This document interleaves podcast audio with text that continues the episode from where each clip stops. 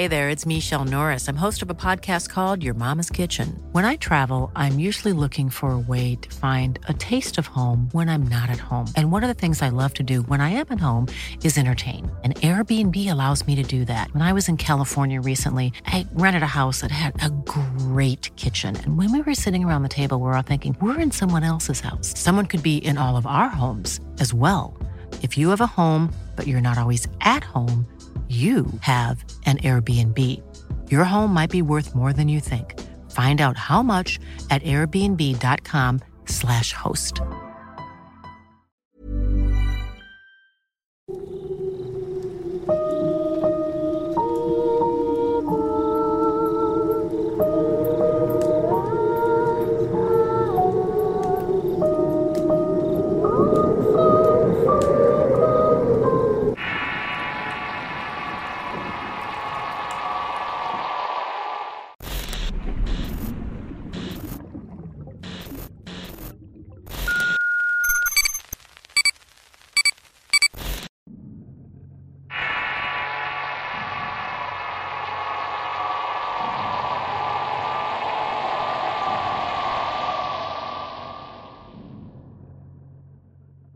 Siempre he escuchado los relatos, por lo cual quise poner un granito de mi arena. Así que aquí les va una pequeña historia compartida por un amigo en sus propias palabras. Creciendo en Texas, mi familia era muy pobre y éramos seis personas viviendo en una casa pequeña. Incluso podría decir que era más pequeña que para una pareja. Mis padres tenían su cuarto y mis hermanos y yo dormíamos en la sala a un lado de la cocina la cual únicamente contaba con una mesita, un pequeño refrigerador y una estufa con dos fogones. Un día las cosas empeoraron y ya ni había mucho que comer, por lo que mi madre decidió que iríamos a la iglesia para rezar, por lo menos para tener la bendición de Dios con la esperanza de que las cosas cambiaran pronto. El día que asistimos a la iglesia, el padre terminó su servicio y al finalizar pidió que cualquier persona que estuviera pasando por algo y necesitara de oración se pusiera de pie. De esta manera todos iban a rezar para su bienestar. Mi madre se puso de pie y fue invitada a pasar para hacer la oración. Al final salimos de la iglesia y una señora de avanzada edad se acercó a mi madre y le dijo, No sé por qué estén pasando, pero si tienes problemas me gustaría ir a tu casa para hacer una oración. A lo que mi madre accedió y la señora nos acompañó ese día a la casa. Cuando llegamos la vieja entró a la casa y empezó a inspeccionarla pero se centró especialmente en el refri. Caminó hacia el aparato y procedió a abrirlo y se dio cuenta que estaba casi vacío. Lo cerró y colocó su mano sobre él y le dijo a mi madre, Aquí voy a hacer la oración. La mujer cerró los ojos y empezó a susurrar lo que mi madre pensó que era una oración. Pero en eso sintió una vibra horrible que venía de la vieja mujer. Entonces mi madre tomó su Biblia y al igual que la vieja mujer empezó a rezar en voz baja. La mujer se dio la vuelta y miró a mi madre con unos ojos saltones llenos de odio. Empezó a maldecirla y salió corriendo con una velocidad que no era normal para su edad. Mi madre trató de seguirla, pero cuando salió fuera de la casa no había ningún rastro de la vieja mujer. Desconcertada, volvió a la casa. Esa noche era mucho más calurosa que las anteriores y mis padres nos informaron que todos durmiéramos en el cuarto por ser el único con aire acondicionado. Más tarde esa noche mi hermano pequeño despertó porque necesitaba ir al baño. Mi padre me ordenó que lo acompañara. Cuando salimos hacia la sala nos dimos cuenta de la pequeña cocina y la parte de la sala donde dormíamos mis hermanos estaba cubierta en llamas.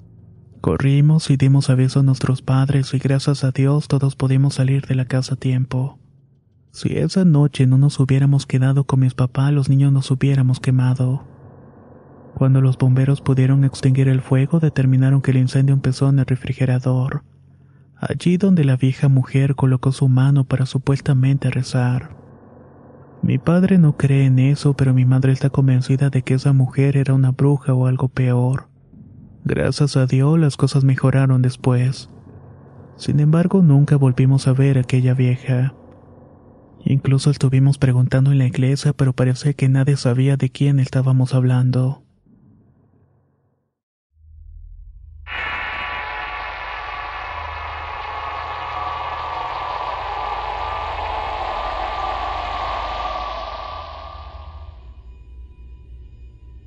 He estado escuchando los relatos y me he cuestionado si subir o no mis experiencias, pero al final he decidido hacerlo. Soy originaria del Estado de México, pero actualmente vivo en la ciudad de Querétaro. Durante toda mi vida he tenido experiencias paranormales, ya que de parte de la familia de mi madre son muy susceptibles con todo este tipo de cosas. Los primeros encuentros que he tenido fueron tan pronto cuando tuve conciencia de las cosas a los cinco o seis años cuando mis padres rentaban una casa pequeña. Esa vez estaba recogiendo el cuarto que compartía con mi hermana menor y tuve que llevar unos platos al fregadero. Y cuando entré a la cocina alcancé a ver a una mujer colgada. Esta mujer tenía un vestido de novia y parecía como si estuviera llorando, pero en vez de lágrimas le salía sangre. Lo único que alcancé a hacer fue aventar los trastes a la barra y salir corriendo para refugiarme en mi cuarto. Allí estaba mi madre y mi hermana. Y han pasado muchas más cosas que involucran sueños y apariciones con esta novia que quizás luego contaré. También a la edad de seis años cuando vivía en la casa de mi abuela paterna en el Estado de México. Unos cinco meses después de que nació mi hermano más pequeño, una noche él despertó llorando y yo y mi madre nos despertamos por el llanto. Mi madre fue a la planta baja en la casa para hacer la mamila de mi hermano y volver a dormirlo. Mientras tanto, como no dejaba de llorar, empezó a arrullarlo para tratar de tranquilizarlo. Ya estaba lográndolo cuando puso su cabeza en mi hombro de forma que veía hacia atrás. Siendo sincera, hubiera preferido no serlo, porque cuando lo hice sentí como el pequeño corazón de mi hermanito empezó a palpitar muy rápidamente. A su vez lloró más desesperado porque no quería que lo tuviera de esa manera. Parecía que detrás de mí había alguien o algo. Cuando lo regresé a mis brazos, escuché que alguien se acercó a mí y hasta pude sentir unos dedos largos pasando por mi espalda. Esos segundos sentí la presencia detrás de mí que se estaba burlando por mi miedo. Fueron los segundos más largos de toda mi vida. Hasta que por fin llegó mi mamá con la mamila de mi hermano y en cuestión de segundos se tranquilizó todo. La tercera y última historia que contaré es la que más destaca mi memoria ya que hizo que desarrollara ansiedad al ver a personas arrastrándose o caminando en cuatro patas. Ocurrió en la casa donde actualmente vivo hace como tres años. Esa vez era de noche y por alguna razón tenía un mal presentimiento, y no me quise dormir en mi cama, así que le pedí a mi madre si podía dormir con ella y aceptó. Cabe recalcar que no soy miedosa, pero esa noche sentía mucho miedo al dormir en la cama, ya que la base del colchón era muy baja y casi tocaba el suelo.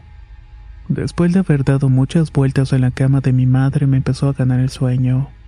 Cerré los ojos pero seguía viendo las cosas como si los tuviera abiertos. Ahí fue cuando la vi. Era una mujer de piel morena extremadamente seca como si nunca se le hubiera hidratado. Su cabello era de color negro y estaba muy enmarañado. Parecía que tenía cadenas atadas a las manos y le veía que se quería subir a la cama sin éxito. Sentí tanto miedo que en ese momento tomé la mano de mi madre pensando que únicamente era un sueño.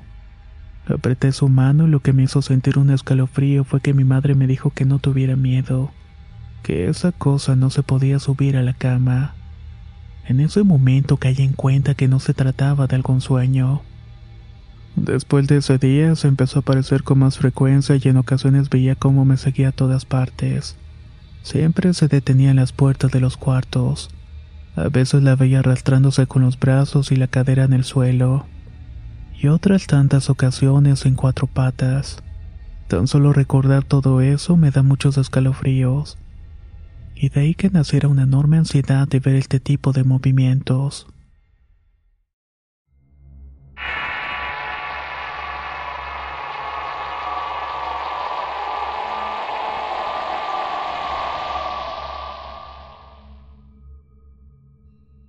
Esto ocurrió en diciembre del año 2018, cuando mi hijo tenía dos meses de edad.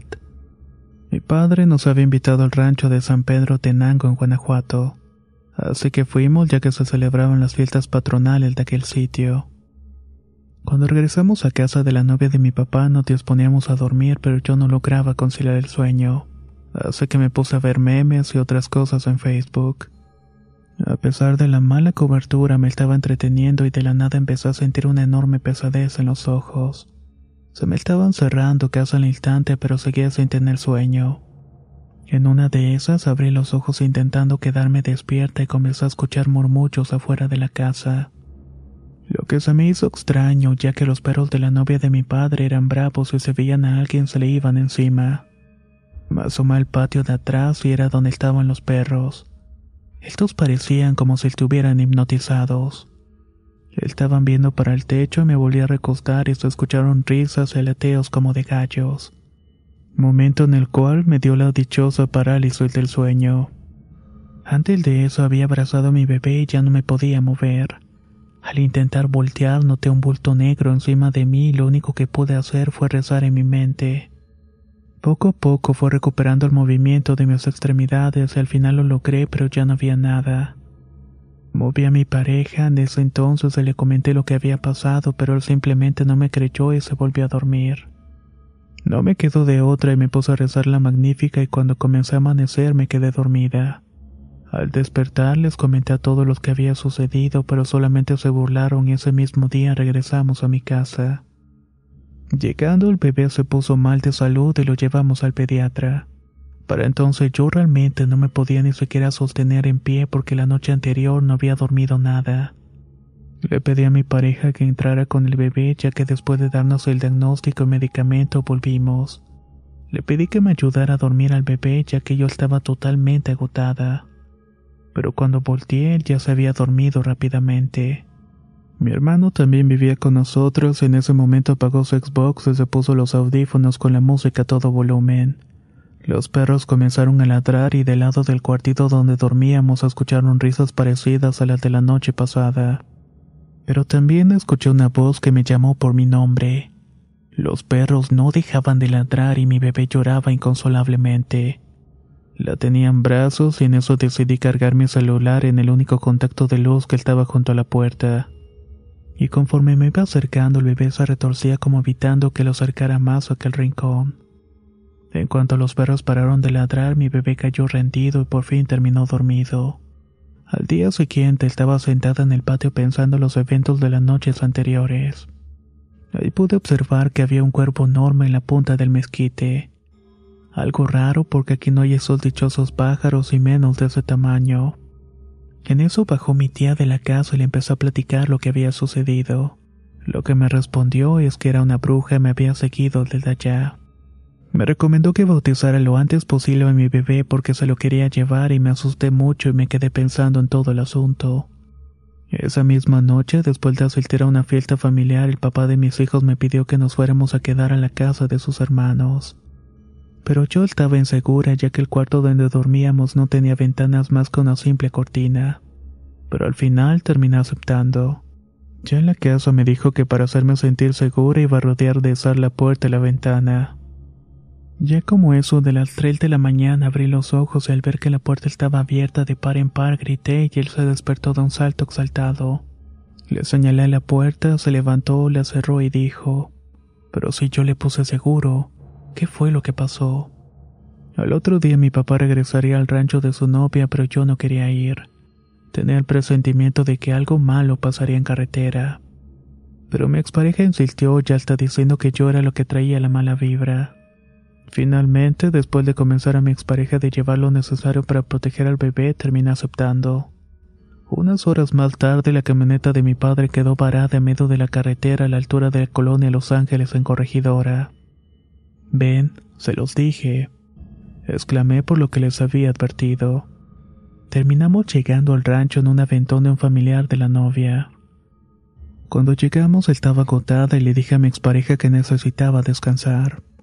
El séptico se puso a poner sal en las puertas y ventanas y se preparó un café bien cargado para no dormirse. Me dijo que descansara y que se quedaba a relevarme. Yo solo recuerdo que después de quedarme dormida le intentaba despertarme con desesperación, pero yo solo cerraba los ojos nuevamente y me quedaba dormida otra vez. A la mañana siguiente desperté y lo primero que vi fue él viéndome fijamente y diciendo que me había estado intentando despertar para que escuchara todo lo que él oyó. Me dijo que había escuchado leteos, risas y voces diciendo que se estaban quemando. Supongo que por la sal en las puertas y las ventanas. Después asomó por la ventana y vio a los perros hipnotizados volteando para arriba. ¿Ves que no estoy loca? Ahora sí me crees.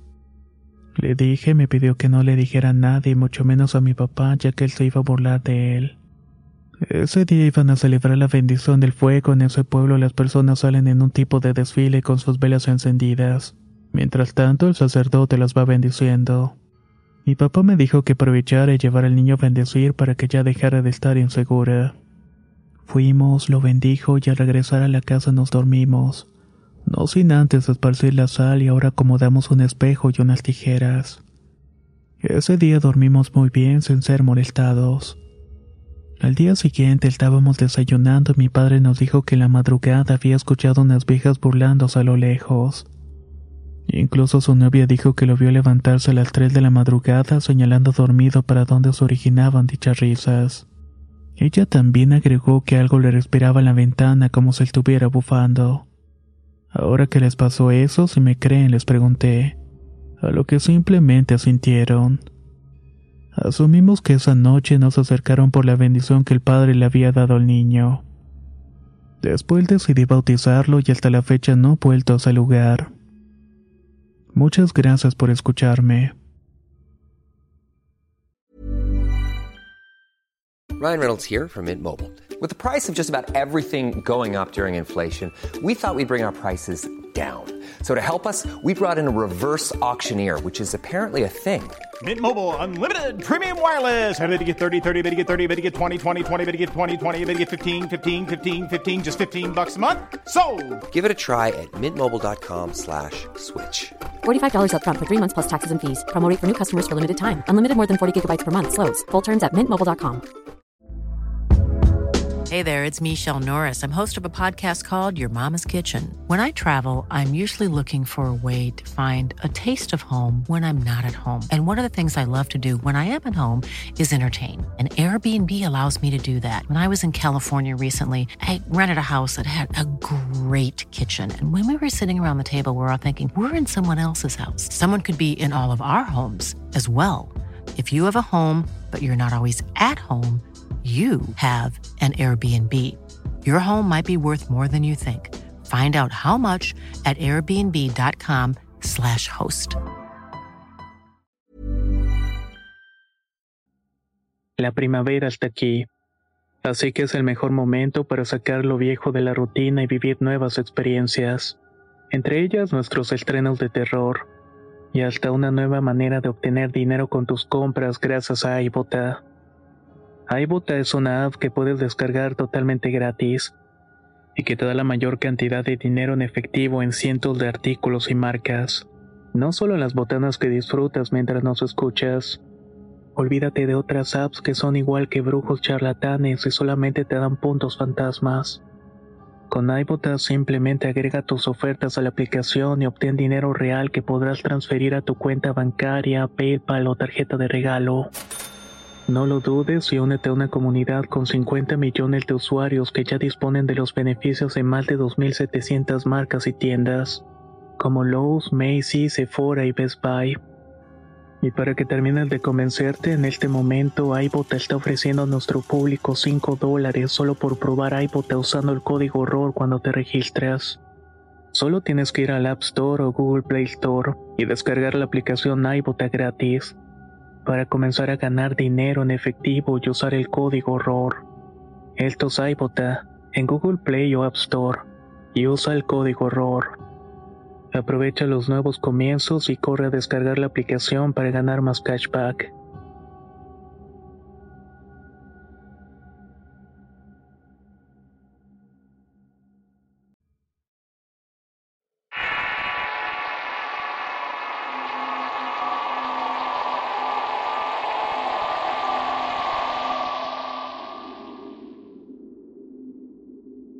Tenía 20 años vivía en Acámbaro, Guanajuato. Tenía poco tiempo de haberme casado y mi hija en ese entonces tenía meses de nacida. Vivíamos con mis suegros y ellos tenían una casa de dos pisos. Nuestra recámara estaba en la planta alta. Mi esposo trabajaba de enfermero en Celaya, así que venía de vez en cuando por semana. O a veces por quincena y se quedaba dos días y se volvía a ir. Y como no teníamos carro en ese entonces, siempre se venía en autobús. Una noche estando en la recámara sola con mi hija nos dispusimos a dormir. En la madrugada, como es normal, mi bebé se despertó a pedir leche. Me levanté y en la recámara tenía todo para prepararla, ya que no tenía que salir de la habitación. Mientras preparaba el biberón escuché voces con susurros a lo cual no le tomé importancia, ya que cerca de ahí una persona había fallecido y se celebraba un rosario. Imaginé que era la gente saliendo del rosario ya que cuando nos acostamos mi bebé y yo no nos fijamos en la hora. Le di el biberón al bebé, se lo terminó y se volvió a dormir. Pero yo seguía escuchando sus susurros y sentía que ya eran más personas murmurando. Luego pensé que era gente que se quedó fuera de la casa platicando sobre el señor fallecido. Traté de dormir nuevamente, pero las voces eran más fuertes. Quise prestar atención para saber de qué estaban hablando, pero no entendía nada. Solo se escuchaban voces en tonos diferentes lo único que distinguí fue que eran voces de mujeres. Me molesté un poco porque no me dejaban dormir y ahí fue cuando me entró la curiosidad. Vi la hora en el celular y marcaban las 3.30 de la madrugada. O sea, ya era muy extraño que a esa hora estaban saliendo apenas del rezo. Me asusté un poco porque ya dentro de mí intuía que no eran personas saliendo del rosario. Empecé a rezar y las voces cada vez se escuchaban más fuertes. Era como si estuvieran dentro de la casa. Seguían rezando y no sé en qué momento se me olvidaron las oraciones. Oraciones que rezaba todas las noches. Me puse nerviosa ya que no era la primera vez que me pasaban cosas extrañas. Y por más que trataba de no poner atención a las voces era inevitable. Empecé a entender algunas sílabas, pero solo porque apareció la voz de un hombre con una voz gruesa. Escuchaba Jessie Ben y entre más y más susurros femeninos. Me levanté de la cama para salir y ver si realmente había alguien afuera. Tomé la manija de la puerta, pero en ese momento me dio un escalofrío paralizante. Me llegó un presentimiento de que si salía ya no iba a volver. Decidí acostarme nuevamente y traté de rezar, pero era como si todo se hubiera borrado de la mente. No recordaba ninguna oración. Lo único que se me ocurrió fue marcarle a mi madre y por suerte me contestó. Le platiqué lo sucedido, pero no le comenté y entre susurros escuchaba mi nombre. Me ayudó a rezar un rato y después me dijo que abrazara a la bebé y me pusiera los audífonos y escuchara alabanzas. Ya un poco más tranquila pude colgar.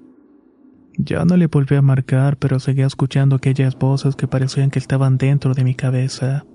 No supe en qué momento me quedé dormida. En la mañana me levanté y esperaba que mis suegros comentaran algo de lo que había pasado la noche anterior, pero no dijeron nada. Yo por vergüenza no le dije nada y no quería que pensaran que estuviera loca. Terminamos de almorzar y me fue a visitar a mi madre. Ella me dijo que le marcara el don y platicara lo sucedido. Mi mamá le dice don a un señor que es amigo de años de la familia. Y esta persona hace trabajos, limpias y apoya a sacerdotes de San Miguel de Allende. Le marqué y le platiqué, pero al igual no le comenté que escuchaba entre susurros mi nombre. El Señor me dijo que esa noche era una noche mala, ya que era el día donde todo lo malo tenía más fuerzas. Que estuvo bien que no saliera ya que mi intuición tenía razón, ya que seguramente no hubiera regresado si llevarían a la bebé también. El don me dijo que tuviera cuidado y que procurara no estar despierta a las tres de la madrugada, ya que esa era la hora donde mal acecha. Le pregunté qué era lo que había escuchado, pero me dijo que no era necesario que supiera. Le insistí mucho hasta que con un tono más serio me dijo que esa noche lo que había escuchado eran brujas del diablo. Y no solamente eso, sino que supieron que los pude escuchar y lo más probable era que volverían para tratar de llevarse mi alma. Me asusté y le dije que entonces me quedaría unos días en casa de mi madre, lo que él respondió que eso no serviría de nada, que ellos sabrían cómo encontrarme. Me dijo que había que hacer unos trabajos de protección y me encargó rezar una oración especial todas las noches durante una semana completa. Lo hice tal y como me lo indicó ya que me asusta mucho el hecho de que sabía que me pueden escuchar. Y más porque entre susurros estaban diciendo mi nombre. Duré noches con miedo de volver a escuchar esas voces, y cuando me llegué a despertar en la noche ya no reviso la hora. No quiero enterarme de que son las tres de la madrugada ya que yo sé que eran las brujas e incluso algunas ocasiones me tocó ver bolas de fuego volando en el cielo moviéndose a una velocidad increíble. Ahora me despido esperando escuchar de las demás personas si les llegó a pasar algo parecido. Muchas gracias por escucharme.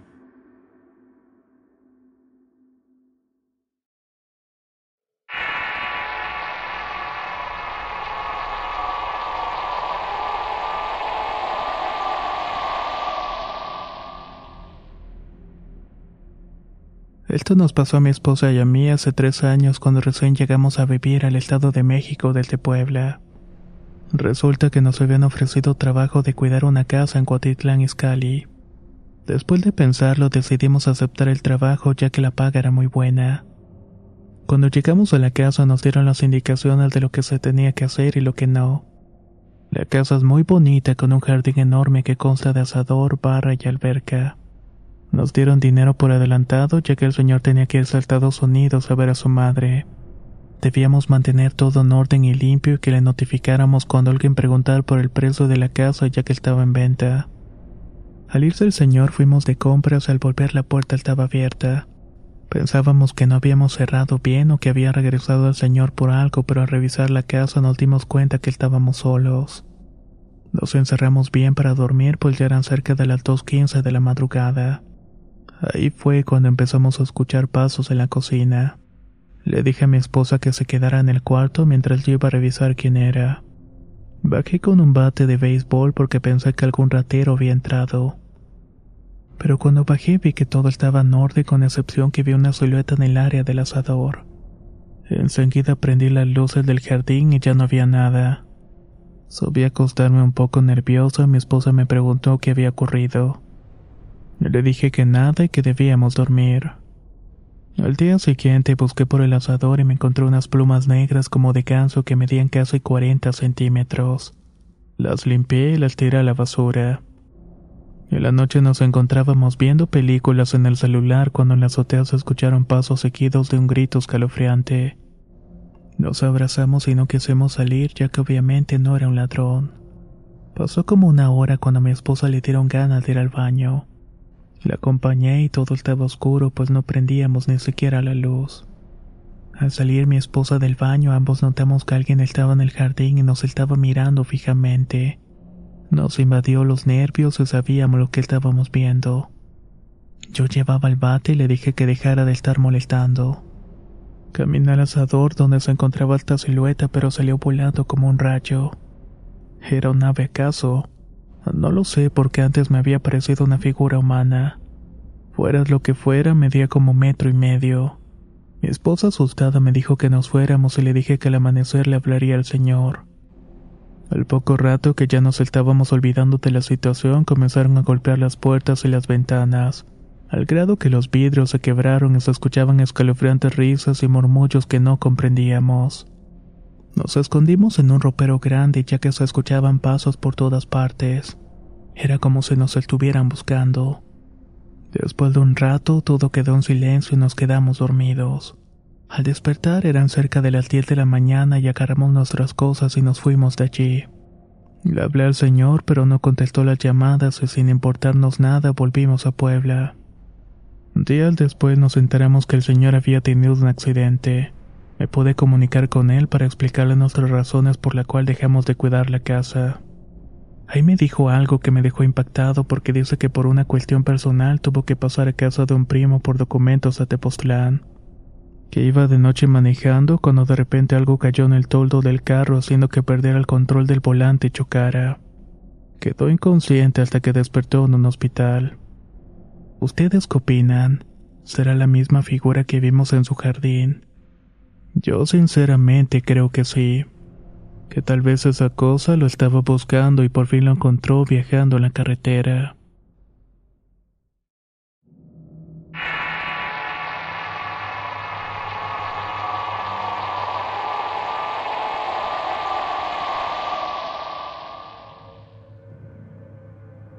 Soy de San Mateo el Viejo en el Estado de México. Tengo 22 años y hasta ahora he tenido varias situaciones paranormales desde pequeño. Empiezo comentando que mi madre falleció al dar a luz a mi tercer hermano cuando yo tenía 3 años. Y por situaciones económicas mi papá tuvo que irse a trabajar a los Estados Unidos. Así que mi hermana mayor y yo tuvimos que vivir con mis abuelas maternas mientras mi hermano recién nacido tuvo que quedarse al cuidado de los abuelos paternos. Desde pequeño mi abuela mayor nos contaba historias sobre brujas de los alrededores y situaciones que ella misma había vivido. De hecho, hace varios años recuerdo que logramos ver unas bolas de fuego que pasaban volando a una altura muy baja. Bajaban entre los cerros de los alrededores y nuevamente volvían a subir después de una media hora se iban volando. Pero todo empezó a cambiar cuando mi hermana y yo comenzamos a escuchar ruidos en la casa de mi abuela, ya que la casa es viejita y de tejas y a veces escuchábamos como si algo o alguien intentara destapar las tejas para entrar. Al mismo tiempo los perros le ladraban a algo, además que se sentía un olor como cebolla pero más fuerte. Recuerdo que una noche que pasó la misma situación, esa mañana encontramos en el techo un biberón de un bebé aún con un poco de leche. Tenía un olor a cebolla bastante desagradable.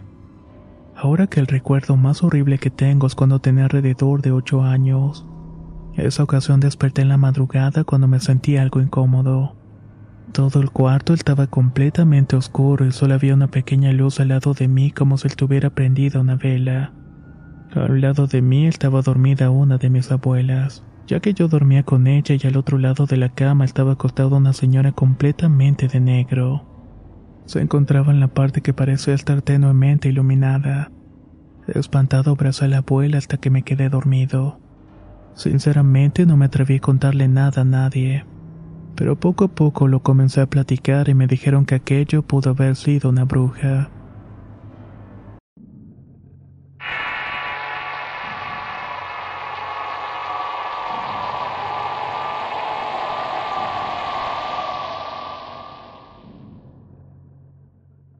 Me gustaría contar un relato que le sucedió a mi madre en los años 80. Ella vivía en la casa de mi abuela paterna con mi hermano mayor que en ese entonces tenía tres años.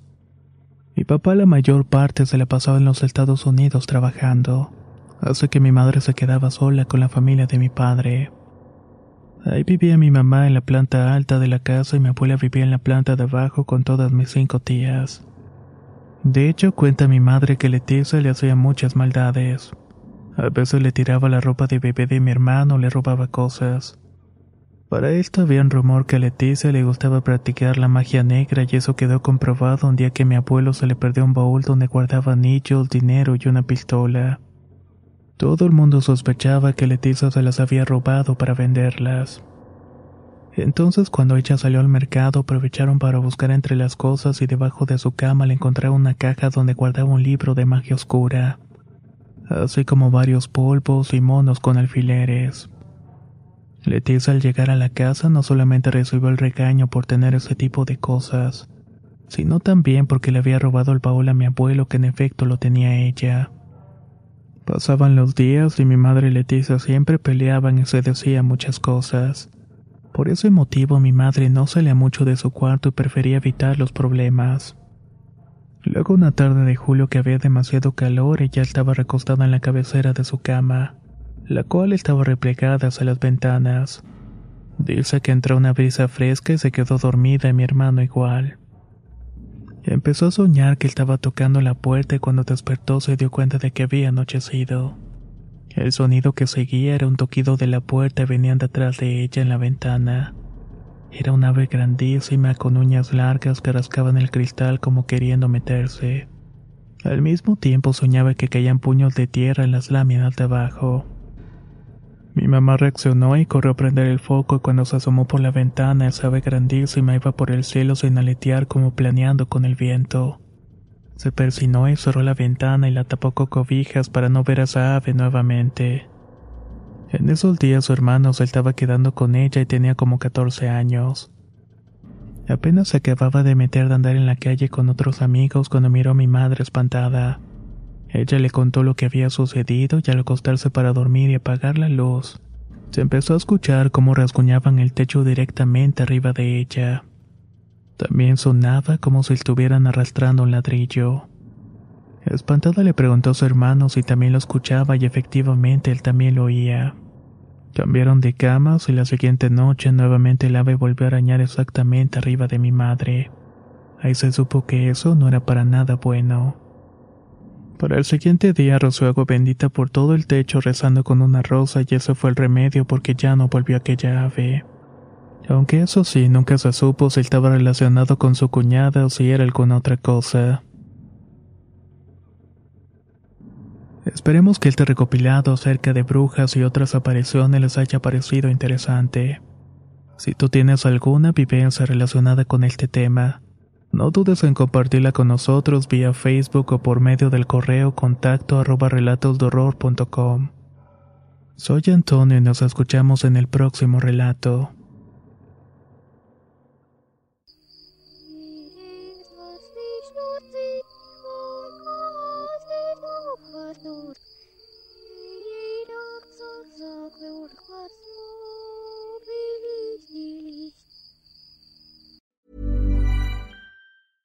Ever catch yourself eating the same flavorless dinner three days in a row? Dreaming of something better? Well, HelloFresh is your guilt-free dream come true, baby. It's me, Kiki Palmer. Let's wake up those taste buds with hot, juicy pecan-crusted chicken or garlic butter shrimp scampi. Mm. Hello Fresh. Stop dreaming of all the delicious possibilities and dig in at HelloFresh.com. Let's get this dinner party started. Would you like to look five years younger? In a clinical study, people that had volume added with Juvederm Voluma XC in the cheeks perceived themselves as looking five years younger at six months after treatment. Look younger, feel like you. Add volume for lift and contour in the cheeks with Juvederm Voluma XC. Reverse signs of aging by adding volume to smooth laugh lines with Juvederm Volure XC. For important safety information and to find a licensed specialist, visit juvederm.com. That's J U V E D E R M.com. Not for people with severe allergic reactions, allergies to lidocaine, or the proteins used in Juvederm. Common side effects include injection site redness, swelling, pain, tenderness, firmness, lumps, bumps, bruising, discoloration, or itching. There's a risk of unintentional injection into a blood vessel, which can cause vision abnormalities, blindness, stroke, temporary scabs, or scarring. Talk to a licensed specialist to find out if it's right for you.